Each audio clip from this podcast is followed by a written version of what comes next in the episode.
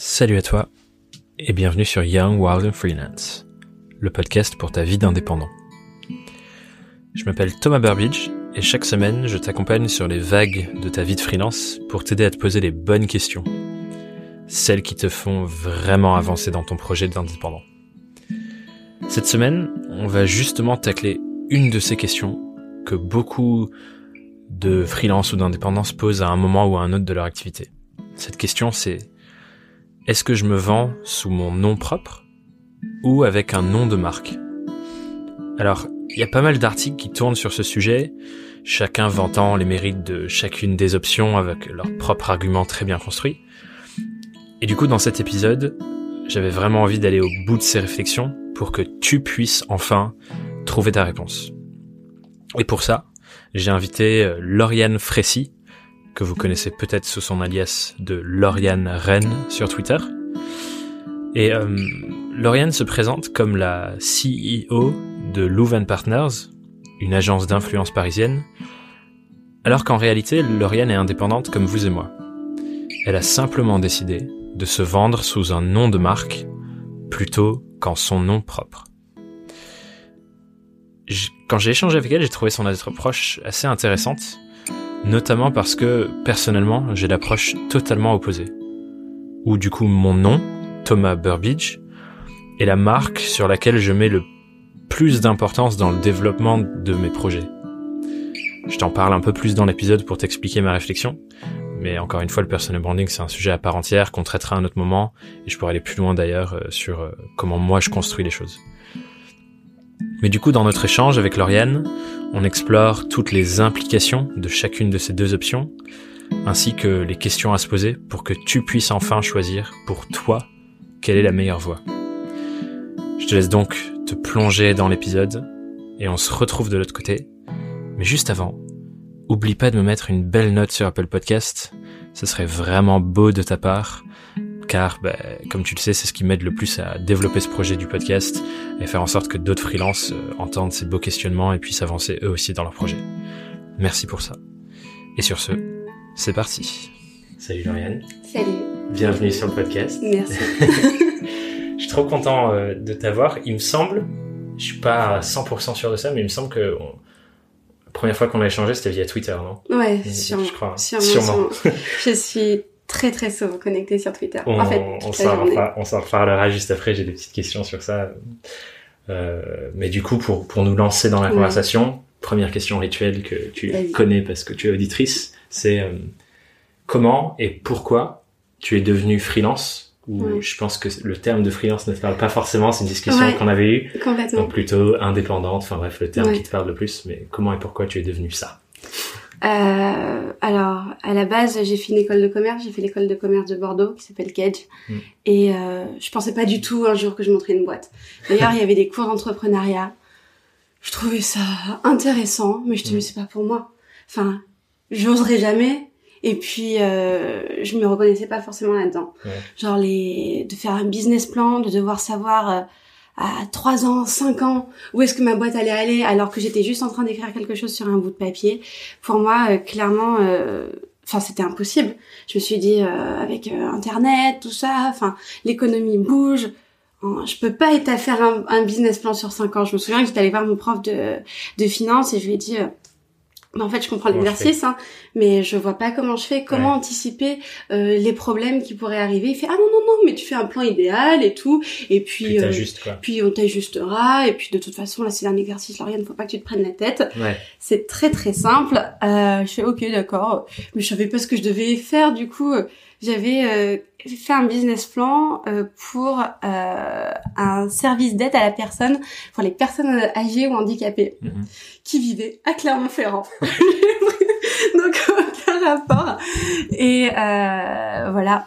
Du coup, en fait euh, j'ai fait du coup j'ai un double master et euh, à la fin de mes études, vu que j'étais à l'école de commerce de Bordeaux, je voulais euh, travailler à Bordeaux. Ouais. Je trouve pas de je trouve pas de stage parce que je voulais travailler dans le monde du vin et bon bref, le travailler dans le dans le vin, c'est un peu compliqué quand on n'est pas forcément issu de cette filière-là de par sa famille, etc., mhm. etc. Et puis peut-être qu'il n'y avait pas d'opportunité à ce moment-là aussi. Euh, du coup, en fait, je reçois justement, je pose, je mais sur Twitter que je cherche des stages, etc. Parce que tu es déjà sur Twitter. Ouais, je suis déjà sur Twitter quand je suis à l'école parce qu'il y a un prof ouais, qui, qui nous disait qu'il fallait être sur Twitter. Et euh, du coup, je mets voilà une bouteille à la mer. Il y a un mec euh, qui s'appelle Fabrice Plazol euh, qui euh, envoie un lien de la réclame et qui me dit regarde, il y a un stage chez Avas. Ah oui. Vas-y, euh, ça peut peut-être t'intéresser. Bon ben du coup, euh, je j'arrive chez Avas. Au final, je suis prise, etc. Ça se passe très très bien. Pendant un an, j'ai j'ai une boss incroyable qui s'appelle Florence Destan qui m'amène à plein d'événements, qui me fait découvrir en fait vraiment le milieu de la pub. Moi, quand j'étais en école de commerce, je savais mmh. même pas qu'il existait des agences de pub. Je croyais en fait que tout se faisait en interne. En fait, t'apprends pas ce genre de choses. C'est clair que moi, à l'école aussi, j'avais un peu, euh, avant de découvrir ce monde des agences, j'étais en licence euh, quand j'ai fait ma première alternance. Euh, et du coup, j'étais en cabinet de conseil à l'époque, donc je connaissais pas du tout pareil. Et je me disais, mais en fait, euh, quand j'ai découvert ça, c'était comme un nouveau monde qui s'ouvrait. Mais oui, complètement.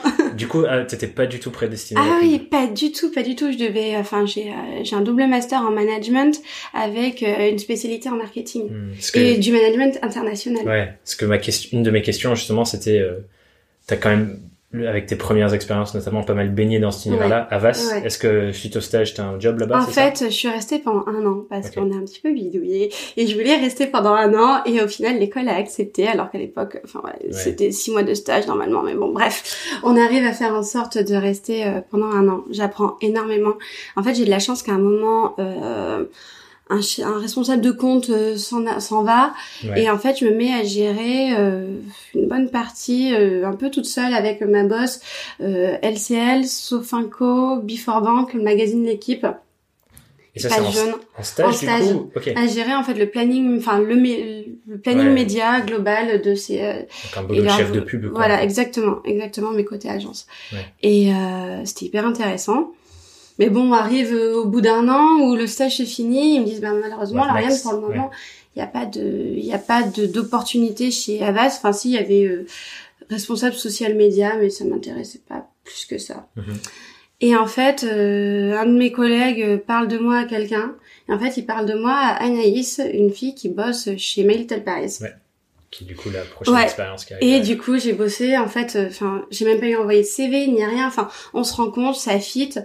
Euh, et euh, je suis l'une des premières fois où ils embauchent quelqu'un sans prendre la personne par la case stage. Donc ils me prennent en mmh. CDD. Ils me disent c'est un CDD de six mois, mais Lauriane considère ça comme une période d'essai, mais on a envie de te garder, etc. Euh, six mois de stage, euh, six mois de, de CDI, euh, CDD, et euh, je me rends compte que en fait c'est pas mon univers, que mes valeurs ne sont pas du tout les valeurs de My Little Paris. Okay. Je vais pas forcément m'étaler là-dessus, mais euh, je, je, je, me rendais compte que je pouvais pas euh, travailler de cette façon-là. Okay. Et là encore, c'était un métier de chef de pub. Ouais, j'étais chef de pub. Euh, ouais. La pub sur les médias. My exactement, Paris, exactement. Ah, pour les agences Savas et Cara, ouais. et je, je, faisais en sorte qu'il y ait des, des, entreprises, des marques qui achètent des newsletters, qui font ouais. des petites bannières, etc. Et moi, j'étais hyper investie. En fait, j'avais envie de faire tous les métiers. J'avais envie de, de vraiment, j'avais envie de tout faire. Et c'était et en fait, on me disait non mais Lauriane, c'est pas ta place. Lauriane, toi, t'es chef de pub, donc tu ouais. dois juste aller chez Avas, tu, tu pitches euh, My Little, tu, tu, tu, tu, tu, tu donnes envie et puis tu... Puis on fait de la bannière. Quoi. Voilà, et puis enfin non, mais pas que de la bannière, enfin c'est beaucoup de brand content et moi oui. ça m'intéressait beaucoup. Oui, et euh, mais voilà, mais euh, j'étais pas à être aussi chef de projet, euh, illustratrice, etc., etc. Est-ce que du coup c'est ça? Parce que là tu te dis ok ouais. My Little Paris ça me va pas je, ouais. je, vois que tu sais ce que je veux dire euh, et c'est pas la pub et c'est pour ça que tu vas vers euh, il était une pub juste derrière du coup pour avoir un peu plus cette casquette globale de euh, gère un peu tout ouais en fait c'est un petit peu aussi arrivé mais vraiment complètement par hasard enfin je sais pas si c'est par hasard ou ou des opportunités. Ou la vie qui est bien oui, faite. Oui, la, la, vie qui est bien faite. En fait, j'étais du coup encore chez My Little et euh, Jean-Baptiste Delame, du coup, euh, pour moi qui était un peu un illustre inconnu, euh, mais qui était, on avait amis d'amis, enfin bref, ouais. et qui me dit, oui, Lauriane, toi qui sais faire du brand content, qui sais faire des devis, ouais. comment on fait un devis pour euh, vendre euh, un article à, euh, à une, une marque, marque, à une agence, ouais. etc. Parce que j'ai un petit blog qui est un petit blog d'étudiants, mais euh, je sens qu'il y a du potentiel, ouais. mais je, je, sais pas faire. Je me souviens à l'époque, euh, je suivais ça quand il avait, il avait commencé au tout début. Ouais. Parce que moi, je, je, je, je fais des études de com aussi. Ouais. Enfin, ouais, genre j'étais à Dauphine, je fais master communication marketing, et du coup, à un moment, euh, j'étais à fond sur ça. euh, tous ces blogs-là, We Need Caffeine, Il était une pub, Créapills, tous ces trucs-là. Ouais, j'ai un Qui sont peu- que ouais. des copains, qui Ouais, sont ouais, ouais, que au des final, j'imagine que c'est un tout petit monde, quoi. Ouais, ouais, ouais. Et du coup, toi, tu rejoins l'aventure alors que euh, c'est un blog qui Ça commence fait, à tourner. ouais, ça fait ouais, déjà six mois, un an qu'il a son blog, ça fonctionne bien. Et là, il veut le passer blog, la il est part pas, voilà, monétisation, quoi. voilà, il veut monétiser et en fait, euh, il a envie de, de passer un step, quoi. Ouais. Et puis, moi, au début, j'ai pas envie de l'aider. Enfin, je fais, oui, bah, c'est bien ta vie et tout. mais bon, moi, je, je vais, je veux juste changer de taf, donc je vais Ouais. peut-être partir chez Combini ou Topito, des trucs qui me ressemblent un peu plus. Et puis, je fais, bon, au final, j'arrête mon, mon CDD et tout. Enfin, là, en plus, ma boss me dit, euh, ben, peut-être que t'es faite, t'es pas faite pour la pub, peut-être. Hmm. Je fais, ah bon. Ok, elle fait, tu verra. devrais peut-être euh, lancer quelque chose. Mais peut-être, elle fait, toi, Lauriane, t'adores les burgers, tu devrais peut-être lancer quelque chose dans le monde des burgers. Mais bon, c'était un conseil un petit peu en l'air comme ça, mais du coup, je me suis dit, bah tiens, il faut peut-être que je lance quelque chose. Et en fait, Jean-Baptiste est arrivé au bon moment, et en fait, moi, je déteste m'ennuyer. Et donc, euh, bah, tout de suite, je me suis dit, mais attends, le pauvre, il sait pas faire de devis, moi, je sais faire ça. Enfin, j'ai appris à les faire. J'ai, justement, j'étais allée à bonne école, et My Little Paris, ça a été une très, très bonne école pour, Pour ça.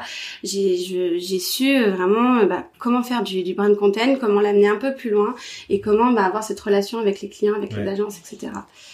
Et là, bah, du coup, je commence à l'aider. Je m'y mets à fond, en fait. Bah ouais. Et en fait, bah, j'ai pas envoyé de, de CV, de lettres de motivation à d'autres trucs. Euh, je, final, euh, je, je me suis tout de suite mise à, à l'accompagner. Et en fait, dès que chaque jour, eh ben, on voyait un résultat, on voyait le résultat, on voyait le nombre de visites augmenter, on voyait le, le nombre de pages vues augmenter, euh, on voyait un intérêt des gens qui posaient des questions. Et Hmm. c'était Franchement, c'était hyper stimulant. Et puis, euh, au bout de six mois, bah, on atteint euh, le, le seuil de l'auto-entreprise. Hmm. Et euh, là, il me dit, bah, Lauriane, on fait quoi? Je fais, ben, on est obligé de créer une boîte, en fait. Ouais. En fait, on ne va pas arrêter de travailler, Ouais. on va pas diminuer nos... nos... Bon, bah, go, Enfin, quoi. voilà, go Et du coup, mais en fait, on, on savait pas du tout, du coup, comment faire. Enfin, Ouais, ouais, ouais. moi, j'avais pas écouté à l'école.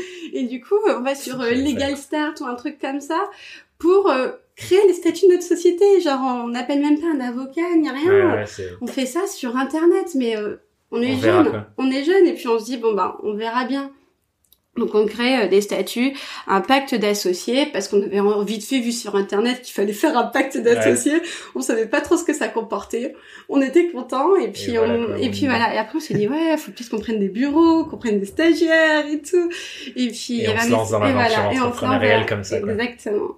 Et, et cool. puis ça a super bien marché, mais on bossait comme des dingues. Ouais, on ouais. bossait vraiment comme Ouais, des je me souviens d'une époque où il y avait des articles de partout. Il y avait cinq articles par jour. L'effervescence, c'était incroyable, quoi. Et puis, euh, enfin moi, je m'occupais du coup de la. En fait, on avait très bien réparti les tâches. Euh, JB, lui, s'occupait du back office et de l'écriture des articles. Ok. Et euh, moi, je m'occupais vraiment de la partie commerciale, vision à long terme de l'entreprise. Euh, ce que je, ce, comment je, je remarquais qu'il y avait telle ou telle tendance qui pouvait être intéressante à apprendre sur tel ou tel site. Ouais. Et ben, on s'en parlait, et puis on avançait ensemble, et ça fonctionnait super super bien. Et comment ça se passe, du coup, à partir de là, la transition sur euh, le, le modèle que tu as aujourd'hui, Ouais. qui est, du coup, tu as Louvre Partners, qui Ouais. est ce que tu appelles ton agence, Ouais. même si la dernière fois, quand on en parlait, euh, ce que tu me disais, que c'est la réalité, tu es toute seule, en fait. c'est une agence sans salarié. Voilà. Et du coup, ça m'intéresse aussi de te dire, genre, quand tu fais cette transition-là, pourquoi est-ce que tu choisis de te dire, ok, euh, je fais une, une agence Ouais. où je serai peut-être toute seule, mais voilà, on va brander la chose comme ça, plutôt que de te dire, ben voilà, moi, je vais me positionner euh, sur le métier que tu as aujourd'hui, qui est le métier de relations d'influence. Ouais. C'est quoi la- le choix que tu fais à ce moment-là? Pourquoi est-ce que tu choisis ça? En fait, euh, quand j'annonce sur Facebook que je et euh, du coup que je relais mon post Facebook sur Twitter, alors encore une fois Twitter est hyper important, euh, je reçois mais dans la dans les 30 minutes qui suivent ou même même moins même moins, je reçois mais une quantité d'appels de gens qui me disent Tiens Lauriane, mais vu que tu connais le milieu des influenceurs, parce qu'en fait nous on était considérés comme des influenceurs, Bah on ouais. était à la fois un média, un blog, on savait Ouais. pas trop. Donc on était invités partout, par toutes les marques, etc. Parce qu'on parlait de lancement de produits, de nouveaux produits, etc. Et il me disait, bah Lauriane, toi qui les connais, toi qui les connais bien, vu que c'est tes potes, etc., est-ce que tu peux nous aider à mettre en place une stratégie d'influence? Donc j'étais tout de suite approchée par euh, des, des agences. Et pas forcément des, des clients directs, donc euh, vraiment par des agences, parce qu'ils me connaissaient hyper bien par des patrons d'agence, etc. Et euh, parce que je les croisais tout le temps. Et euh, bah, du coup, ils me font, bah, Lauriane, tu peux nous aider? Je suis bah oui, pas de souci. Et euh, ils me font, bah Lauriane, en fait, faut que tu nous factures. Comment? Et j'étais, ah, j'avais pas pensé à ça. et en fait, du coup, vu que j'avais pris un expert, j'avais, j'avais un expert comptable. J'avais au final pris un avocat parce que bah, voilà, j'en avais besoin pour la société, etc. Du coup, euh, je contacte mon avocat et il me dit euh, non non mais Lauriane, ne fais pas d'auto-entreprise, passe tout de suite en SASU. Il me fait euh, Lauriane, ce que tu fais c'est important. Et euh, si tu trouves que ce, que ce, que tu fais c'est important, eh ben il doit avoir un statut important. Donc c'est une SASU, comme une entreprise du CAC 40, etc. tu te crées une okay. SASU. Grosse aventure directe. Et je fais mais c'est quoi les avantages et tout. Il me fait un jour, si tu as des enfants, tu pourras leur filer des parts et tout. et, ou même... Ouais, euh, vision, aussi, vision long terme voilà, direct. Genre, vision long terme. Il me fait, Lauriane, ça va marcher. Il ouais. fait, regarde, t'as des appels au bout de 30 minutes. Ouais. Et j'avais eu tout de suite des très beaux clients, c'était Cuisinella, etc. Mmh. C'était pour les 25 ans de la marque. Euh, enfin voilà, tout de suite il y a eu des très beaux clients. Okay. Et euh, il me fait Lauriane, si tu es une auto-entreprise, tu vas perdre du temps parce qu'il y a des papiers à faire. Et puis après, tu vas tout de suite devoir refaire des papiers pour ouais. faire une SASU. Donc autant, autant la faire tout de suite. Direct. Et j'étais, ok. Du coup, c'est cette réflexion-là de quel statut je prends ouais. finalement qui t'a fait ouais, te dire, bah, ok, si c'est une SASU, faut, il faut un nom, il faut que ce soit une boîte. C'est ça, c'est ça. Plutôt que de faire une SASU euh, L'Oréal. Ah oui, et puis en plus, je me suis dit, en fait, je déteste me mettre en avant, et puis il y a beaucoup de gens qui savaient pas que j'étais forcément derrière, euh, il était une pub, etc. Okay. Donc moi, une entreprise qui s'appelait euh, Lauriane Frécy, c'était juste pas possible. Ok parce que pour moi je je me vois pas en enfin c'est ma vision du management après Mhm. mmh. mais je me vois pas en despote qui dit euh, toi tu fais ça toi tu fais ça et euh, on m'écoute c'était vraiment on travaille ensemble on Ouais. avance ensemble Est-ce que tu avais directement cette vision-là d'avoir des gens avec qui Ouais. tu travailles en fait ouais ouais Parce dès que le départ aujourd'hui, euh, bon, je voulais venir plus tard, mais tant pis. Aujourd'hui, je sais en, en te suivant sur Twitter, et encore une fois, on reviendra à Twitter après. Mais euh, je sais que du coup, il y a souvent des moments où tu cherches certaines, certaines, euh, certaines des, compétences des community euh, managers, enfin bref, plein de différentes Ouais. compétences. Aujourd'hui, c'est des freelances avec qui tu travailles principalement, c'est ça? Comment est-ce que tu gères du coup euh, cette relation parce que toi, tu as des clients et tu Mm. chapeautes les freelances pour les clients Enfin, ça se passe comment? Est-ce que tu peux nous raconter En fait, euh, grosso modo, euh, je vois j'ai un client ou une agence qui vient me chercher. Euh, ils ont un besoin euh, en plus de mon métier principal qui est de faire la stratégie d'influence. Des fois, ils me disent, bah en plus, j'aimerais euh, un community manager. En plus, j'aimerais quelqu'un qui fait de l'acquisition. Euh, en plus, j'aimerais un photographe pour prendre en photo les influenceurs. Ouais. Et du coup, bah en fait, j'ai des freelances qui travaillent pour moi que je sélectionne vraiment en fonction de leur expertise. Euh, je vais avoir quelqu'un qui sait très très bien faire euh, des photos dans l'univers Instagram, qui a l'habitude de prendre en photo des influenceurs, ou euh, une fille qui fait de l'acquisition, une fille qui est CM mais spécialisée déco, ou une fille ou un mec qui est CM spécialisé sport, etc. Et en fait, je me crée mon petit écosystème. Ouais. En fait, enfin, en t'écoutant dans ton podcast, tu parles, tu parles de collectif ouais. et des choses comme ça. Moi, j'avais pas forcément mis un mot là-dessus, et puis je prends, je cherche toujours des fois des nouvelles personnes, mais c'est vrai que c'est souvent les mêmes personnes qui travaillent avec moi. Et euh, mais j'aime aussi voilà ce fait d'être euh, en constante recherche de Hmm. gens qui collent parfaitement à l'ADN de la marque. Ouais, et aux besoins Ouais, et aux besoins particuliers. Parce que je le fais déjà pour rechercher euh, des influenceurs. Parce que moi, je passe pas par des plateformes, etc. Ouais. Je fais vraiment de la recherche à la mano. C'est vraiment euh, de, de l'influence, mais en dentelle. Ouais. C'est c'est vraiment comme ça que, que je le vois. Je trouve les, vraiment les meilleures personnes à chaque fois. Et quand tu parles d'influence en dentelle, c'est-à-dire même sur les compétences que tu recherches pour travailler, pour toi, c'est aussi euh, Ouais, c'est hyper important en fait. en fait. Ouais. Mais en fait, oui, les... en fait, j'ai envie que tous les gens avec qui on travaille, ben, on a un but commun et on le fait bien. hmm, Parce qu'en fait, j'ai pas le temps de prospecter. Parce que j'ai beaucoup de boulot. Et du Et... Et du coup, en fait, je veux que tout soit parfait. Je suis un peu perfectionniste. Et je veux toujours que, bah, j'ai donné le meilleur de moi-même. Et que les gens qui sont autour de moi ont donné aussi le meilleur d'eux-mêmes. Donc, euh, ben, à la phase de recherche, de trouver la bonne personne, ben, Ouais. c'est hyper important. Et du coup, juste pour revenir, euh, parce qu'il y a un autre sujet que j'avais envie de traiter sur cette Ouais. question de... Aujourd'hui, du coup, tu, tu vends ça sous la forme d'une agence. Ouais. Et du coup, une fois que tu as cette agence, quand les gens ils ont des besoins en plus, bah, tu vas mm. chercher les bons freelances pour ça. Après, j'explique tout de suite au client que cette personne est en freelance et que cette personne travaille avec moi et qu'on travaille ensemble. Et, euh, et même, euh, donc parfois pour la facturation, bah, c'est euh, moi qui facture tout et après je repaye la fille. Et tu rachètes. Euh, ou parfois c'est la, la, la, le, freelance qui, après va facturer directement. Mais le contrat est toujours 100% transparent. Comment c'est reçu par les clients du coup ça? Eh ben c'est hyper bien reçu beaucoup mieux reçu que si je disais ben en fait on a une entreprise de 20 personnes etc en fait je leur dis dès le départ moi mon expertise c'est vous trouver la bonne personne. Hmm. donc en fait euh, ils me font confiance. Ils me font confiance. Parce que moi du coup de mon expérience en agence effectivement euh, peut-être la même chez ouais. Avas c'est euh, ben, en fait l'agence a une capacité de production. Et s'il y a des besoins supplémentaires on recrute des freelances mais c'est le petit la petite recette interne tu vois et du coup, effectivement, il n'y a pas ce degré de dire, ben voilà, là, c'est un freelance qui va travailler sur le projet, mm. et ainsi de suite. Ce qui est mm. pas bon ou pas bon, euh, on n'est pas là pour juger et dire quelles sont les bonnes pratiques. Oui, bien sûr, bien sûr, et ça peut fonctionner à des moments. Mais euh, en fait, moi, je, déjà, je, n'ai jamais réussi à mentir. Du coup, du coup, en fait, c'était super compliqué de, de, dire non, mais cette personne, en fait, elle travaille pour moi, j'ai dû créer une adresse mail, etc. C'était juste pas possible. en fait, euh, du coup, je préfère être honnête et dès le départ parce que ça va se savoir en fait si la personne elle est mmh. freelance et elle aura peut-être envie de le dire à un moment. Donc moi j'ai pas envie qu'elle se sente mal ou enfin voilà, je préfère que tout soit transparent. Et euh, même quand je fais une stratégie pour le client, j'utilise pas des mots compliqués, etc. J'essaie d'être le plus transparente possible, de répondre le plus possible aux questions, parce que avoir l'air euh, incroyable élitiste, euh, avec des mots super compliqués, etc. Ben, en fait, il n'y a pas de relation de confiance qui s'installe. Ouais. Pour faire un, petit exercice ensemble pour les gens qui nous écoutent, parce que c'est une question quand même récurrente que les gens peuvent se poser quand ils se lancent. Euh, surtout si leur avocat leur dit SASU direct. clair. Ça serait du coup de se dire, ok, je suis indépendant, aujourd'hui tu es indépendante. Ouais, complètement. Quels sont pour toi les avantages et les inconvénients, et on peut faire le jeu sur les deux côtés, de te dire, bah, je vais créer une agence avec un nom particulier, une marque particulière, plutôt que de faire euh, quelque chose en mon nom. Parce que moi, du coup, j'ai la réflexion inverse, donc ça peut être intéressant de comparer. Pour toi, c'est quoi les avantages de euh, créer une forme d'agence, même si tu es indépendant derrière?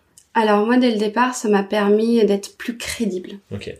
Euh, le fait d'avoir une agence derrière, ça rassure le client. Euh, il a l'impression que t'es pas tout seul, même si en fait il sait que t'es tout seul. Mais euh, ça montre un certain impact. Puis parfois il y a certains clients qui m'ont qui m'ont dit, euh, nous on travaille pas avec des freelances, on travaille avec des agences. Donc moi, dès le départ, je me suis dit, bah non, moi je suis une agence. je suis pas freelance. Je suis freelance, moi j'ai une agence. j'ai une agence. C'est une, une SASU, c'est, et ça inspire confiance. Hmm. Et, euh, et puis, euh, je sais pas, le fait aussi de me considérer comme une entreprise, ben, c'est de prendre tout de suite au sérieux, genre euh, je je vais pas faire de grasse mat, etc. Enfin, je vais tout de suite hmm. me mettre à taffer avec des horaires de boulot. Ah ouais, donc ça joue même sur toi, ton mindset. Complètement, en fait. complètement, complètement. Ah, c'est intéressant ça. Et euh, c'est vrai qu'au début, je me suis dit ah c'est génial, je vais pouvoir aller euh, au musée en plein milieu de l'après-midi. En fait, je le fais jamais, sauf si bon, euh, exceptionnellement, euh, je il y a une super expo et je veux absolument y aller. Mais non, en fait, ça me permet de me cadrer hmm. et puis aussi de rassurer mes parents, leur dire je suis, j'ai en fait j'ai j'ai une vraie vision à long terme de ma hmm. boîte. Je sais où je veux aller, je sais pourquoi je l'ai créée hmm. et en fait c'est pas et puis aussi, ça permet de déculpabiliser. C'est pas juste moi. C'est la Louvain Partner. Ouais. Et d'ailleurs, voilà, il y a des comptes différents. Enfin, il y a le compte de l'entreprise, il y a mon compte perso. Donc t'as séparé un peu les deux entités. Complètement. Plus, quoi. Complètement. Parce que j'avais ce besoin de euh, de montrer que ça que ça pouvait fonctionner, que ça pouvait aussi exister, même peut-être sans moi. En fait, un jour peut-être que ça pourra exister sans moi. Ouais, c'est vraiment une réflexion à encore plus long terme de te dire bah, peut-être qu'un jour si j'ai envie de changer de projet, bah ça ça peut continuer d'exister. Et, et c'est euh, moi ce que la question que je me pose par rapport à ça notamment c'est en fait c'est une création de valeur d'avoir ça. C'est-à-dire que si tu as une entité euh, qui est donc cette agence et que tu crées une structure, des process, des choses comme ça et que toi tu peux te retirer un jour mais ça c'est une valeur marchande aussi parce que bah, il y a une clientèle, c'est identifié sur le marché. Euh... Moi, j'ai une méthodologie de travail. Enfin, je, je, pense que un jour, si je l'explique à quelqu'un, cette personne pourra l'appliquer aussi. Hmm. Moi, je me suis dit peut-être qu'un jour, euh, ben, je veux pas forcément rester toute seule. Je veux avoir euh, des employés. Aujourd'hui, c'est des freelances parce que j'ai des euh, missions moyen court terme, etc. Mais peut-être qu'un jour, j'aurai une mission long terme et je voudrais embaucher quelqu'un. Et en fait, ça me paraissait beaucoup plus cohérent en fait dans, dans l'histoire que j'avais envie de raconter. Hmm. Ce que je trouve intéressant, effectivement, c'est la, la, comment t'y réfléchir en te disant bah, les clients ou les prospects que j'ai rencontrés ils disaient on travaille pas avec des freelances on travaille avec des agences. Et que du coup tu te dises bah moi pour travailler avec eux faut que je puisse répondre à, ce qui leur parle. Tu vois moi j'ai le contre-exemple parfait qui est qu'aujourd'hui euh, moi je me brande sous mon nom. Euh, et euh, après avec le collectif et l'écosystème avec lequel on travaille on, on a ce, ce nom là mais on se brande tous que plus ou moins par notre propre nom. Et nous notre discours c'est de dire bah voilà, aujourd'hui, il y a une certaine forme de, de distance qui se crée entre les agences et les clients, les annonceurs, ce qui fait que manque de confiance, enfin bref, tout ce qui vient derrière. et nous, notre message, c'est de dire, ben, nous, on est des indépendants, on est, on a envie d'être comme votre équipe, on n'a pas envie d'être, on veut pas être, on veut surtout pas être votre agence. On veut être comme votre équipe. Mm. et vos collègues et travailler avec vous et recréer ce lien de proximité. Et ça, du coup, nos clients, ils sont ultra réceptifs à ça. Et quand on leur dit ça, ils sont là, oh génial, parce que les agences, j'en ai, il y en a un peu. Moi, du coup, ça s'appelle la Louve End Partners. et du, coup, j'ai ce lien qui se crée où j'avais absolument besoin de le mettre dans, dans le nom de mon agence. Parce que je suis partie du principe que je ne sais pas tout. Hmm. Et que je ne saurai jamais tout. Et, que forcément, il me faudra des partenaires pour ça et que, ça et que mon client est un partenaire, euh, mes influenceurs sont des partenaires, euh, les talents des cuisiniers sont des partenaires hmm. ou euh, encore les freelances sont des partenaires et on avance ensemble. Ouais, c'est intéressant parce qu'au final, dans l'une, dans ton approche ou l'autre, peu importe l'approche, l'approche, pardon, parce que au final, j'aime bien dire que et il y a beaucoup d'autres personnes qui disent ça et à chaque fois ça me parle et je me dis putain c'est vraiment ça. c'est que le marketing et au final tout ça c'est du marketing. Euh, quel positionnement je prends Est-ce que je suis une agence Quoi que ce soit c'est du marketing. Et que ça c'est seulement un jeu de perception. Ouais. C'est-à-dire que si dans les yeux du client ou du prospect en face de toi il se dit ok ça c'est vraiment génial parce que t'as dit que c'était une agence plutôt que de dire que t'étais indépendante, ce qui au final euh, on s'en fout de ce qui est derrière, c'est eux ils voient juste le nom et c'est comment ils perçoivent ça. Mais c'est ça qui crée la relation et qui crée la valeur là-dedans. Et du coup, c'est juste jouer sur ces perceptions. Une fois que tu en as connaissance et que tu sais mm. que les gens en face, ils veulent une agence, mais ils veulent la proximité des partenaires, ils veulent un groupe qui avance dans le même sens, etc. Et que tu trouves les bonnes phrases qui fonctionnent c'est là que ça fait toute la différence en fait. Et ce qui est assez drôle, c'est que vu que bah, je suis présidente de ma SASU, mmh. il y a des clients qui font oh, c'est incroyable, la présidente elle prend elle prend soin de moi, ah elle s'occupe de moi. Mais en fait, euh, ouais, je suis un peu toute seule. Toute seule hein. je suis présidente, vice-présidente, euh, tout quoi. Intéressant. Mais euh... Ok, cool. Parce que je pense que ouais, c'est une vraie question. Pour donner un peu de visibilité sur euh, moi comment j'organise les choses. j'ai plein de différents sous-projets. J'ai moi en tant qu'indépendant et freelance j'ai le collectif et l'écosystème, j'ai euh, mon programme d'accompagnement euh, qui s'appelle Surf en freelance et j'ai ce podcast qui a un nom qui est pas genre euh, le podcast de Thomas Burbidge, c'est Young World and Freelance. Mais en gros, moi, j'inverse le truc, c'est-à-dire que ma priorité, c'est de travailler sur ma marque personnelle, Thomas Burbidge, et ensuite que tous les projets qui soient associés à moi, que je crée, ben, ils soient infusés par ma marque personnelle dans le sens où c'est un projet par mois, mm. ce qui lui donne du coup une certaine forme de euh, de crédibilité ou de cohérence par rapport à moi, ce que je suis et mes engagements. Et du coup, c'est la forme de travail inverse, en fait. C'est de dire, ben voilà, moi, euh, je m'appelle Thomas Burbidge, voilà mes convictions, euh, voilà ce sur quoi j'ai envie de travailler, voilà où j'ai envie d'aller et où j'ai envie de vous emporter. Et c'est pour ça que je crée du contenu pour une audience, parce que j'ai envie d'emporter cette audience avec moi dans une direction donnée. Et tout coup, tous mes projets sont en lien avec ça. Moi, j'étais un peu timide, je pense, de pas, de pas oser. Dans un sens ou dans l'autre au final, mais effectivement, il y a ces questionnements qui viennent derrière de se dire ok ben il y aura forcément une limite à mon individualité. Ouais. euh, et si j'ai envie que ça continue pour plus longtemps derrière ben, comment est-ce que je structure ça? Et je regarde beaucoup vers euh, vers les États-Unis notamment sur cette question euh, par exemple Gary Vaynerchuk. Ouais, je suis lui, fan. moi aussi je suis hyper fan. Et lui du coup bah il commence il crée il arrive à, à se distancer et avoir des entreprises vraiment qui tournent même si c'est son nom mm. mais son nom est tellement fort aujourd'hui que c'est ça qui crée l'attraction pour les boîtes qui créent aussi Aujourd'hui, Gary Vee, il crée une boîte, bah, tout le monde se dit, ok, trop bien, c'est une boîte de Gary Vee, c'est excellent, il faut que j'y aille, quoi. C'est vrai. Et ça, c'est aussi hyper puissant. Donc, c'est intéressant, je trouve, de, au final, je pense qu'il n'y a pas de bonne ou de mauvaise, euh, méthode de se dire je fais une agence, je suis indépendant, mais c'est juste qu'est-ce qui te parle le plus et quelle est la vision qui te parle le plus quoi. Et t'en parlais aussi au début en disant ben voilà ma réflexion, c'est ça la direction que moi je veux prendre.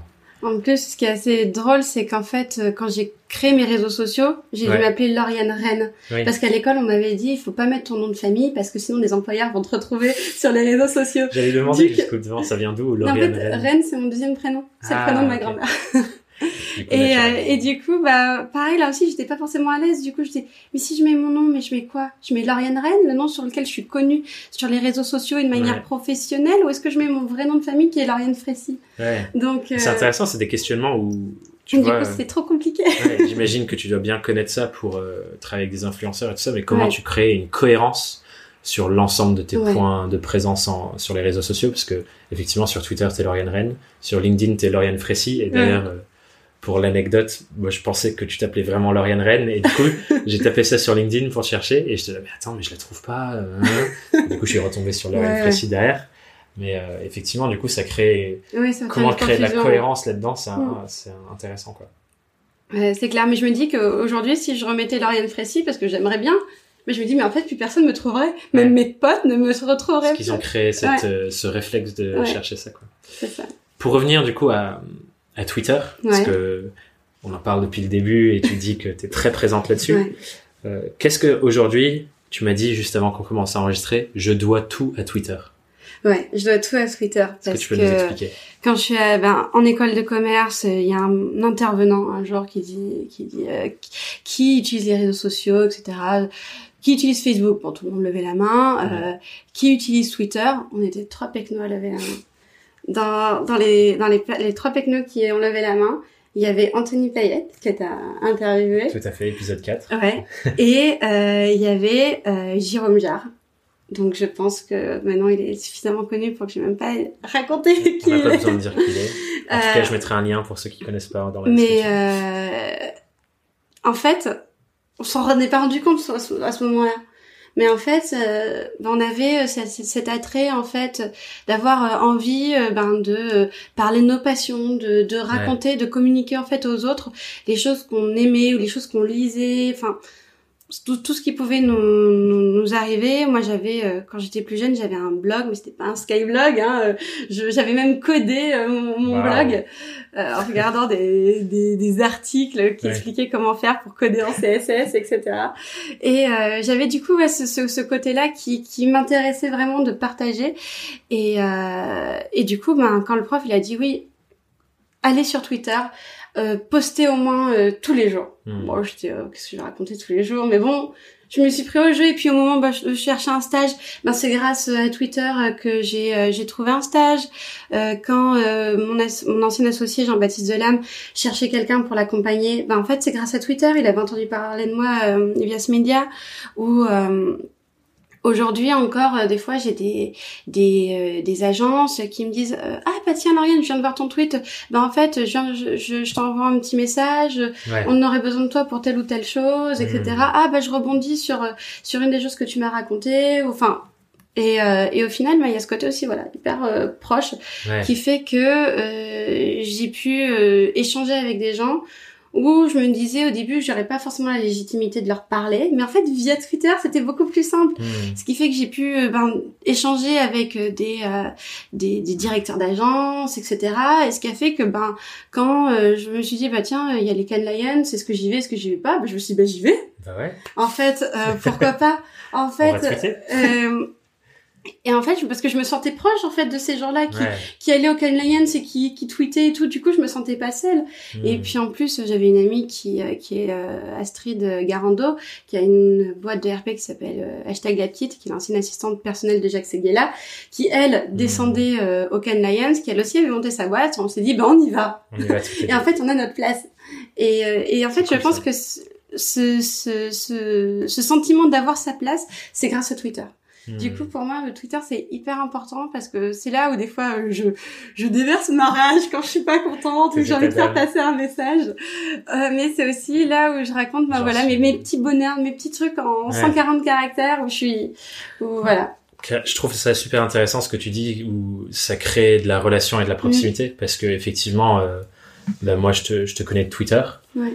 Euh, et en suivant euh, tes petites aventures de ah tel client qui me paye pas ou euh, je cherche tel type de truc ou tes petites célébrations en gif bah ça crée de la relation. Et c'est aussi pour ça que je me suis dit bah tiens je suis sûr que Lauriane elle aurait des trucs super intéressants à raconter sur le podcast c'est clair. Et ce que ce que je retiens de ça enfin je vais raconter j'ai une petite histoire avec Twitter aussi quand j'étais en, licence chez Capgemini Consulting j'étais au service com et en gros un des gros projets, c'était ben, comment est-ce qu'on a plus de visibilité sur les réseaux sociaux? Et moi, je chapeautais un peu cette partie-là.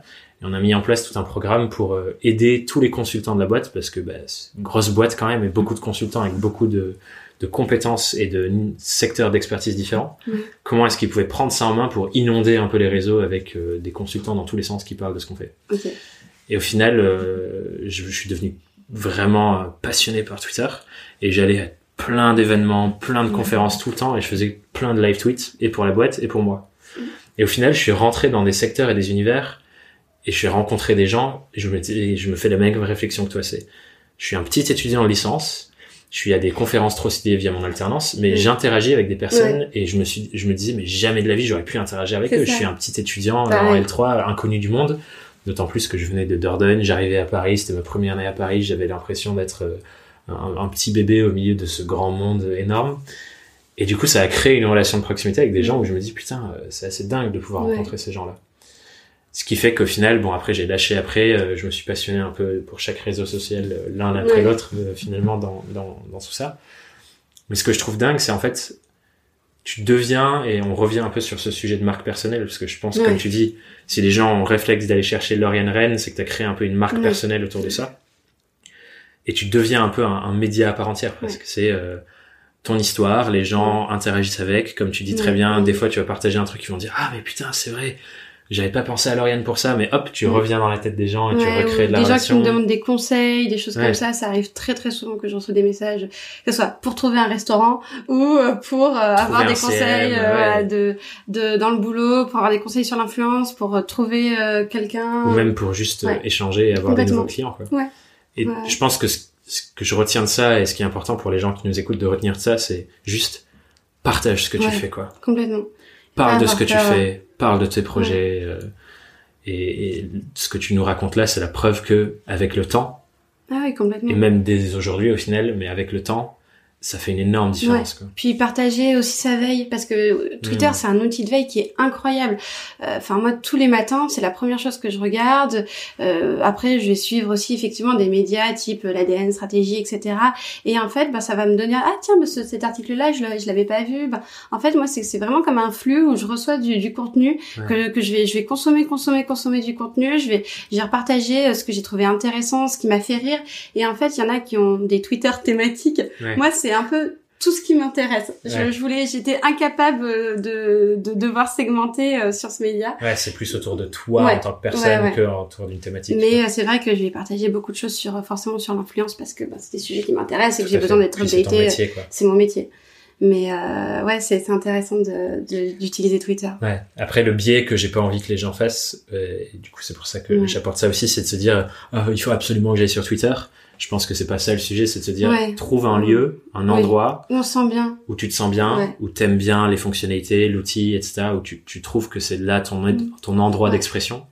Il y, en a, ça va être, il y en a, ça va être LinkedIn. Moi, c'est LinkedIn, j'ai trop du mal. J'ai l'impression que c'est fouillis, que, que c'est compliqué, etc. Il y en a, Donc. Pas du tout. Il y en a, c'est Behance. Euh, Exactement. peu importe. Il y en a, ça va être même Medium avec des articles. Carrément très passionnant, ultra fourni, etc. Ou des fois juste même une note d'humeur, d'attention, d'humeur. Et euh, ouais, ouais, non, c'est vraiment euh, faut partager. Quand on a une conviction, une passion, faut pas hésiter. Ouais, juste parler de ce qu'on fait et pas avoir peur aussi de se dire euh, ça intéresse personne. C'est ça. Les gens, je vois, je vois c'est un sujet dont on parlait un peu aussi avec Alexis dans, dans l'épisode 9, c'est de se dire les gens, t'as toujours un truc de, une petite peur où tu te dis, est-ce que ce que je vais poster là, les gens, ils ont vraiment envie de lire ça ou pas? Est-ce qu'on va me jeter des tomates euh? C'est quoi, toi, euh, avec du coup toutes ces années de tweetos, et maintenant je crois que tu as plus de 4500 followers, un truc comme ça, est-ce que tu as encore ce, truc-là de te dire est-ce que je poste ça oui ou non, ou tu as réussi à dépasser? Franchement, euh, je, je, je, me, je réfléchis plus à ça. Il y a des moments où des fois, j'ai une, une fois, j'ai un client euh, qui a cru que le tweet était pour lui, enfin où je Hmm. disais euh, non mais faites attention, moi si je dis que je me facture, que enfin que je, je coûte je sais pas 3000 euros pour cette prestation, c'est 3000 euros, c'est en fait c'est pas que dans ma tête je pense que je suis à 2000, donc en fait je te dis 3000 et, et en fait ouais. le client il a pris ça pour lui et en fait je lui dit ah mais non mais non avec toi ça se passe hyper bien, la relation est hyper bien, c'est juste que j'ai reçu un appel cet après-midi, euh, mais Ouais. t'inquiète pas, enfin et d'ailleurs c'est pas quelqu'un avec qui j'ai envie de travailler. Hmm.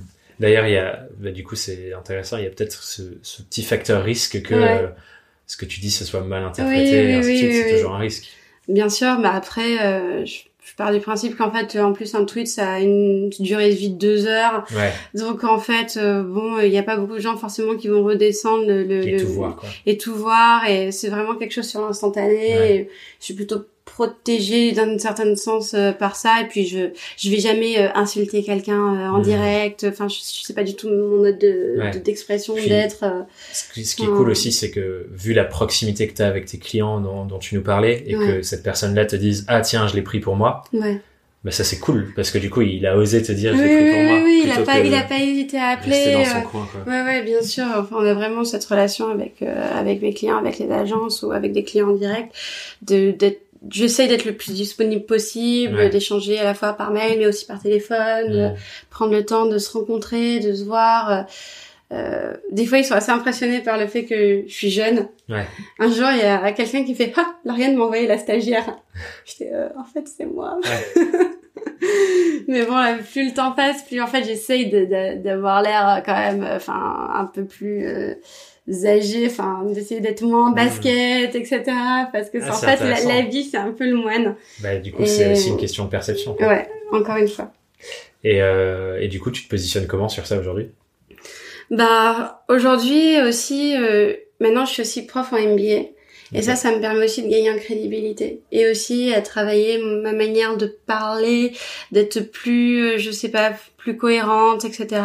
Et aussi euh, d'avoir l'air aussi un peu plus adulte. Parce que c'est, des fois, en salle des profs, on me fait, Mademoiselle, vous n'avez pas le droit d'être en salle des profs. Ah ouais, Je, je suis prof Je suis ici, prof, hein, ouais. je, je donne deux cours. ah, c'est drôle.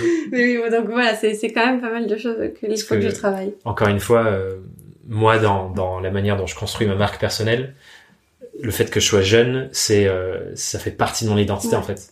Là, là, c'est pas le cas, mais euh, il y a des fois, euh, je suis en rendez-vous, je, je porte mon bonnet. euh, Ouais. Enfin voilà, c'est moi, je me bats justement pour dire, c'est pas parce qu'on est jeune que ce qu'on Ah fait, c'est pas clair. du bon taf Ah, et qu'on n'est pas compétent. Et ça fait partie de mon identité. Donc forcément, il y a des gens que je rejette. Mm. Mais tant mieux parce que Ouais, je me dis ouais. bah ces gens-là euh, qui vont euh, me vous voyez pendant euh, les six mois de notre travail ensemble Oui. et qui vont me juger à chaque fois que je rentre dans la pièce, bah Ouais, Ils sont pas faits pour moi. Non, c'est clair. même si j'aimerais beaucoup me battre pour leur changer leur avis et c'est ce que j'essaie de faire des fois dans mes prises de parole ou mes confs de jouer sur ça, mais ça fait partie de comment j'ai envie de construire ma marque personnelle, de me dire bien sûr. je suis jeune, ouais, c'est une putain de force, voilà pourquoi Ah, c'est une clair. force. Et, et euh, si tu me juges sur mon âge, suis-moi un peu et je vais te montrer que Ouais. en fait c'est pas du tout euh, un facteur. Et d'ailleurs, euh, autant monter sa boîte quand on est jeune. On n'est pas Ouais. marié, on n'a pas d'enfants. Euh, on a eu l'habitude de vivre euh, comme un étudiant, de En pas avoir beaucoup de thunes en mangeant des pâtes. Donc, mais lancez-vous, c'est le meilleur moment en fait Ouais. de se lancer, de faire des erreurs, d'apprendre, etc. Moi, ça me terrifierait de, de, de monter une boîte euh, à 40 ans avec euh, déjà, euh, je sais Ouais. pas, euh, deux enfants et en fait de devoir assumer le poids de cette responsabilité-là? Dire, bah merde, mais en fait, si ça marche pas, Hmm. si euh, enfin qu'est-ce que je fais? Où est-ce qu'on va? Où est-ce qu'on vit? Qu'est-ce qu'on mange? Est-ce que je le fais dans le garage de mes parents c'est ça c'est ça Ouais. après euh, voilà c'est- ça peut faire aussi peur de se lancer parce qu'on dit on n'a pas on n'a pas assez d'expertise mais l'expertise on l'a en faisant en fait Euh, Ouais.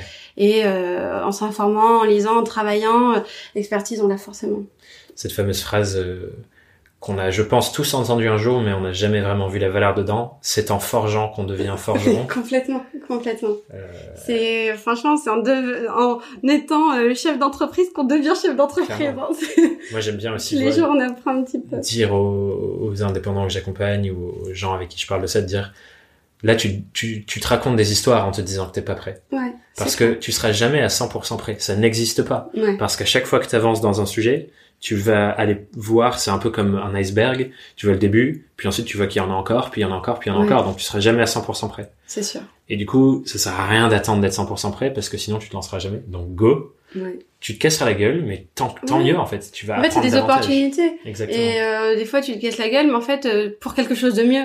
Ouais. Donc, euh, t'apprends. Moi, je, avec ma première boîte, il était une pub, j'ai énormément appris. Et ce qui, Hmm. et le fait qu'on ait revendu la boîte fait que ça m'a appris à peut-être encore faire des choses peut-être mieux ou de manière différente sur euh, sur ma nouvelle boîte. Par exemple, sur il était une pub, j'avais un associé. Ouais. Parce que et là sur la nouvelle boîte, sur la Love and Partners, ben, j'ai pas pris d'associé parce que j'avais pas peur Ouais. d'y aller toute seule. Hmm. Enfin, j'apprends, c'est chaque jour, chaque jour est différent. Et du coup, si euh, juste pour revenir sur Ouais. un peu la, une thématique qu'on a bien traitée là, c'est euh, plutôt si je me lance. Imaginons qu'il y a quelqu'un Ouais. qui nous écoute là et qui est dans la phase de se lancer et qui hésite entre est-ce que je fais un truc à mon nom et j'ai envie de construire une marque personnelle euh, et je prends cette piste là Ouais. ou est-ce que je crée une agence avec un autre nom et ainsi de suite? C'est quoi Qu'est-ce que tu lui conseillerais de faire? Quelles questions tu voudrais qu'il se pose? Enfin bref, c'est quoi la démarche pour toi pour que cette personne trouve sa voie aussi? Parce que Ouais. j'imagine que la voie de créer une agence, c'est pas pour tout le monde. Bien sûr, de la bien personal sûr. brand comme moi, c'est pas pour tout le monde. Bien Comment sûr, tu l'aiderais à savoir ce qu'on, a envie, enfin aussi sa personnalité. Voilà, par exemple, moi, j'avais toujours du mal de me mettre en avant, donc euh, je, pour moi, c'était pas possible, même si j'avais quand même euh, un personal branding qui était quand même existant hein, avec euh, Lauriane Rennes, etc. Je, je me sentais pas forcément capable. Mhm. Donc, si tu te sens pas capable, tu, tu ne crées pas euh, quelque chose euh, sous ton nom. Mhm.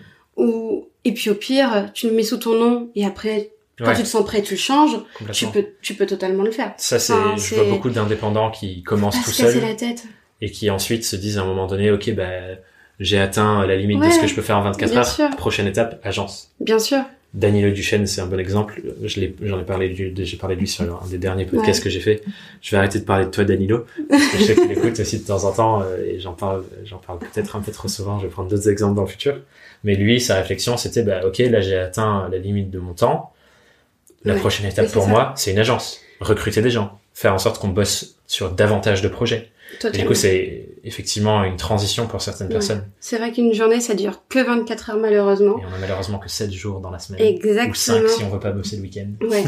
Mais euh, qu'à un moment, il faut se dire qu'est-ce que j'ai envie de faire, quel est euh, mon emploi du temps idéal, comment j'ai envie d'organiser mon travail? Ouais. Et euh, si tu penses que tu as envie de travailler sur plein de sujets en même temps, bah dans ce cas-là, peut-être que le, le format agence va te permettre peut-être du coup de travailler après moi comme je le fais Ouais. avec des free, etc. Et d'avoir euh, cette euh, perception globale aussi dont on parlait depuis. Exactement. Ou euh, ben sinon se dire ben moi je préfère y aller, je prends mon temps, Ouais. d'y aller à mon rythme et peut-être dans ce cas-là la, for- la forme personnelle Hmm. euh, fonctionne fonctionne beaucoup mieux. Cool. On va rentrer du coup dans les, les questions rituelles un peu Ouais. de, de fin de podcast. Euh, et on reviendra, enfin, ce que tu vas nous dire va sûrement revenir sur ce sujet, mais j'aimerais que tu nous partages, c'est quoi, euh, depuis que tu es indépendante, donc depuis que tu as créé and Partners et que tu es plutôt euh, seule, entre guillemets, en tout Ouais. cas indépendante dans ta manière de gérer ce projet-là, c'est quoi ton plus, ta plus grosse galère que tu as rencontrée? J'imagine que tu l'as partagée sur Twitter. Ouais. C'est quoi la plus En grosse fait, galère la que t'as eue plus grosse galère, c'est euh, d'avoir fait euh, confiance à certaines personnes et ne pas avoir fait de contrat avec cette personne. Hmm. et euh, me m'être fait avoir. En fait, il faut toujours préparer la guerre tant qu'il y a de l'amour. C'est une phrase que je me répète en fait tous les jours et je me suis fait avoir une fois, je me suis fait avoir deux fois, mais là je me ferai pas avoir trois fois. Enfin, c'est c'est tellement douloureux parce qu'en fait moi Ouais. j'y mets tellement toute ma personne qu'en fait le fait de d'avoir fait confiance en fait un peu de manière en fermant un peu les yeux et ben je, je suis déçue et du coup euh, voilà c'est des déceptions qui vont au-delà de l'entreprise mais après du côté humain et forcément ben ça affecte euh, Ouais. c'est pas très agréable Et puis effectivement, c'est beaucoup plus simple de, de créer un bon cadre pour Ouais. que tout le monde soit OK. Ouais, ouais. et même quand c'est une personne que euh, Ouais. même si ça peut être ta meilleure amie bon moi c'était clairement pas avec ma meilleure amie mais euh, ça peut être euh, voilà quelqu'un que ça peut être ton frère que il faut dès le départ cadrer les choses que ça Ouais. soit euh, un, un pacte d'associé bien complet avec l'aide de- d'un avocat que ça soit euh, un contrat de travail un, un pacte d'agrément où quel que soit, mais cadrer les choses pour qu'en Mm. fait, on se dise, ben, en fait, que la personne aussi sache exactement ce qu'elle doit faire et ce que toi tu dois faire aussi. Ouais, je pense Et quels sont les rendus, ouais, fluidifier beaucoup. ça fluidifie les, échanges, relations et ça simplifie clairement le fait de, ça. de mieux travailler ensemble. Ouais, totalement. Parce que, Et il y a beaucoup plus de confiance, ouais, en fait. trop bien. J'aime beaucoup la phrase que t'as dit, euh, préparer la guerre de l'amour. amour. Très cool. Je retiens et je me permettrai sûrement de la ressortir à un autre moment. Ça marche. Euh, la deuxième question, c'est si tu avais face à toi Lauriane plus jeune, c'est son premier jour d'indépendante euh, dans ce nouveau projet-là. C'est quoi le gros conseil que tu lui donnerais si tu pouvais lui donner un seul conseil euh, pour qu'elle puisse avancer dans le projet? En fait, peut-être euh, hésiter euh, encore moins parce que à chaque fois je disais non mais je suis jeune, euh, oh non mais ça j'ose pas, j'ose pas lui parler, etc. Euh, quelle est quelle est ma, ma légitimité, quelle est ma place? Et en fait, bah, à partir du moment où en fait t'as un projet, t'as ce projet il doit vivre en toi. Ouais. Donc en fait, faut pas hésiter, faut pas hésiter à aller poser des questions, faut pas hésiter euh, à se casser la gueule. Enfin voilà, faut pas hésiter. Et moi j'ai hésité peut-être à des moments peut-être un peu trop, ce qui a fait que j'ai ralenti les choses ou j'ai ouais, voilà, je Donc fonce quoi. foncé ouais, foncé, foncé, foncé. J'aurais Et si t'as dit si t'as un doute, go quand même. Ouais, c'est ça, c'est ça. Et surtout, enfin moi, je passe toujours du temps à me dire quelle est la meilleure solution, etc. Et en fait, des fois, je perds du temps. Ouais. Et euh, surtout au début. Si, qu'est-ce que tu, je sais pas si tu as des méthodologies ou des choses à nous partager, mais si jamais il y a des gens là qui se retrouvent dans cette phase d'hésitation où ils se disent, euh, ah, je sais pas trop, qu'est-ce que tu leur dirais pour qu'ils arrêtent de se poser toutes ces questions et qu'ils passent le cap, quoi? Ben moi, je me dirais, euh, ben, dans l'idéal, qu'est-ce qui me ferait le plus plaisir? Qu'est- Qu'est-ce que vers quoi je veux tendre? Et souvent, ben, en fait, la réponse, elle est là-dedans. Et euh, par exemple, je sais pas, t'hésites entre être salarié ou être freelance, ben en fait, si t'as envie de, je sais pas, passer plus de temps avec ta famille, et ben au final, euh, la réponse, elle est peut-être euh, déjà là, quoi. Et l'hésitation, elle a plus de sens. Ouais, exactement. En Ouais. fait, l'hésitation, c'est juste qu'on n'ose, enfin, on n'ose pas.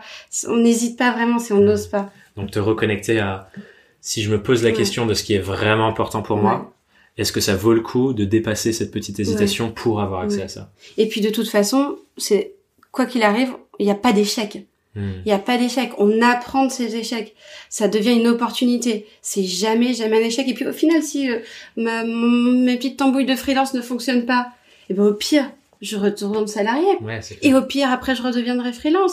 Ou au pire, euh, après, je m'associerai avec quelqu'un. Ouais, c'est clair. En fait, euh, c'est ce que je c'est me- pas grave. Ouais, c'est clair. Moi, ce que je me dis un peu, c'est, même si aujourd'hui c'est inconcevable pour moi de même réfléchir à potentiellement un jour revenir dans, Ah, mais c'est clair, statut salarié, hors de question, mais c'est- effectivement la réflexion que j'ai eue, je me suis dit, même si ça foire, le jour où je me représente en entretien et je dis, voilà, j'ai fait ça pendant tant d'années, j'ai Ouais. gagné tant d'argent tout seul, j'ai eu tant de clients, Ouais. tant de projets, j'ai travaillé avec tant de personnes, Mais en fait, euh, les gens en entretien, ils se disent, ok, mais top, putain, il en veut le mec, quoi.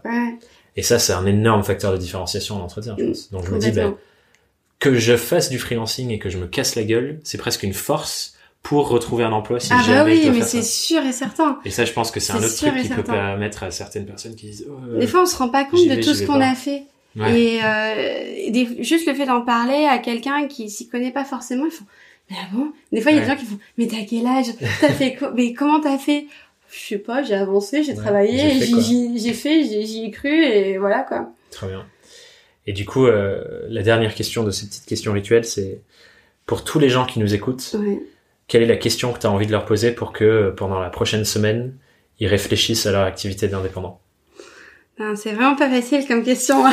C'est- pensé pour être une question complexe, Ouais. mais c'est avec des, des, des bonnes questions qu'on trouve Ouais. des très bonnes réponses. Donc c'est important de se poser Ouais. des très bonnes questions, Mais, même euh, si elles sont parfois complexes. Mais oui, peut-être euh, au fond de soi, voilà, qu'est-ce qu'on a envie, qu'est-ce qu'on a envie de faire et comment est-ce qu'on a envie d'être soi-même ou pas euh, Comment on se perçoit aujourd'hui et comment on veut se percevoir demain et comment on peut quel est le chemin à faire pour arriver euh, jusqu'à jusqu'à ce point qui nous ferait rêver euh, Hmm. je sais pas euh, ouais tu vas être tu vas être qui demain c'est une- c'est peut-être une question qui est très ouverte mais en tout cas moi ça ça m'aide un peu au quotidien pour me recentrer un petit peu tous les jours en me disant ben faut pas que je me repose sur mes lauriers parce que j'aimerais être ça demain j'ai envie de faire ça donc je suis obligée d'être en mouvement Hmm. donc euh, Du coup, je me permets d'essayer de la, la Vas-y, oui, rephraser, oui, tu me oui, diras oui. si c'est bon. Euh, c'est de se demander qui j'ai envie de devenir dans un an, deux ans, cinq ans, peu importe la durée de temps, mais qui j'ai envie de devenir dans le futur. Et qu'est-ce que je fais aujourd'hui pour aller vers ça Ouais. C'est ça Ouais, et de pas avoir peur, et de pas avoir peur d'y aller. Et du coup, effectivement, le conseil qui vient derrière, c'est si t'hésites, et si tu veux vraiment aller vers là, ben, hésite plus et fonce, quoi. Mais protège-toi quand même. Parce que ton... Contractualise bien. Ouais, exactement. Fais en sorte de préparer la guerre tant qu'il y a de l'amour. Exactement. avoir un bon avocat, avoir un bon expert comptable. En fait, être bien entouré, c'est hyper important. J'ai calé ta phrase, tu remarqueras. c'est top. Merci beaucoup, Lauriane. J'allais te demander où est-ce qu'on peut te suivre, mais j'imagine que la réponse c'est Twitter. Twitter, Instagram. Ton euh... arrobase c'est Lauriane underscore Ren, c'est ça? Ouais. Ok, je mettrai le lien dans la description quoi qu'il arrive, mais euh, le meilleur endroit c'est Twitter pour échanger avec toi. Ouais, carrément. Top. Carrément. Je te remercie beaucoup pour cette conversation. Bah, de rien. Et pour ceux qui nous écoutent, je vous dis euh, à la semaine prochaine sur le podcast. Bye. Bye. J'espère que cet épisode t'a donné de nouvelles clés pour te demander si tu étais plutôt dans l'optique de te mettre en avant sous une marque comme Lauriane ou sous ta marque personnelle à ton nom plutôt comme moi. Comme c'est souvent le cas, j'ai simplement envie de rappeler qu'il n'existe pas de bonne ou de mauvaise réponse seulement votre réponse par rapport à vos aspirations, euh, ce que vous avez envie de créer pour votre vie d'indépendant, euh, ce que vous projetez pour le futur, tous ces questionnements-là que Lauriane a évoqués à la fin. Donc, aujourd'hui, si vous vous dites « Ah, je devrais faire comme ça », mais qu'au fond, ça vous inspire pas, et vous le faites, entre guillemets, parce qu'il faudrait le faire, ben, je vous invite vraiment à prendre le temps de vous demander quelle voix vous inspire le plus, ce qui vous parle le plus euh, en vue de ce que vous projetez pour votre futur et pour votre projet. Demandez-vous quelle est la décision qui vous mettra dans les meilleures prédispositions pour vous donner à fond et avancer vers ce qui est important pour vous dans votre vie de freelance. Et quand vous avez cette réponse, décidez une bonne fois pour toutes et faites en sorte que cette décision, ce soit vraiment la bonne parce qu'encore une fois, ça c'est un autre sujet qu'on traitera peut-être euh, dans le futur, dans un futur épisode, mais c'est à vous de faire en sorte que n'importe quelle décision que vous prenez soit la bonne décision, plutôt que de regretter d'avoir pris l'autre. Bref, on en parlera une autre fois. En attendant, je te souhaite une merveilleuse semaine et je te dis à très vite sur Young, Wild and Freelance. Bye bye